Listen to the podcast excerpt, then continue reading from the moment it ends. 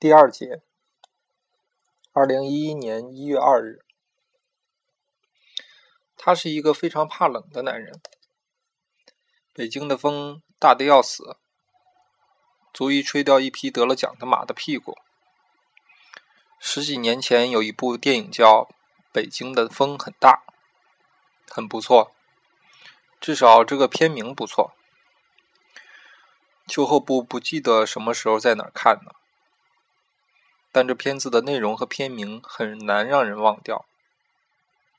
整个片子就是不断的询问路人一个简单无聊的问题：你觉得北京的风大吗？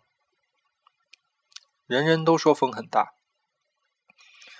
在两千年，有个叫乌青的家伙拍了个短片，叫《找钱》，里面有个演员，则是不断问路人：你觉得成都的雨大吗？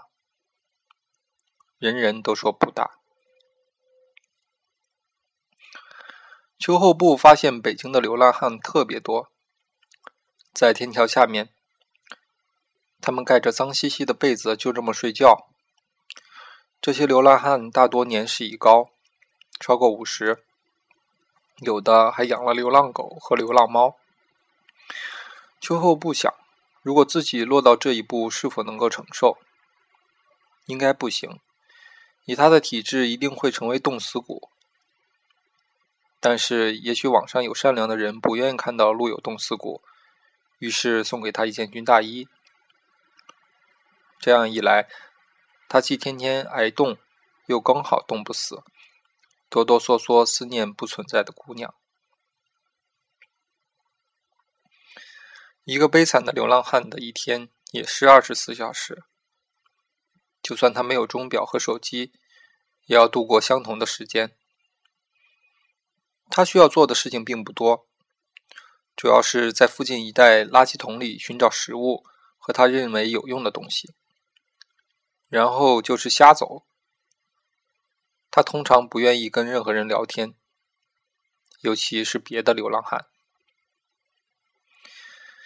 相比之下，乞丐的性格往往开朗许多。因为乞讨或多或少要必须跟人有交，因为乞讨或多或少必须要跟人有所交流。他心情好的时候，甚至表现的神采奕奕。乞丐之间也喜欢互相交流经验。所以说，内向的人成为流浪汉，外向的人成为乞丐。秋后不问。你觉得人在极度无聊的时候最容易干什么？丁西半说：“舔。”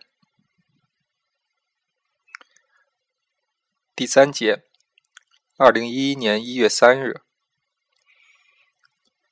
捣鼓了两天热水器，依然弄不出热水，最后绝望而愤怒的放弃了。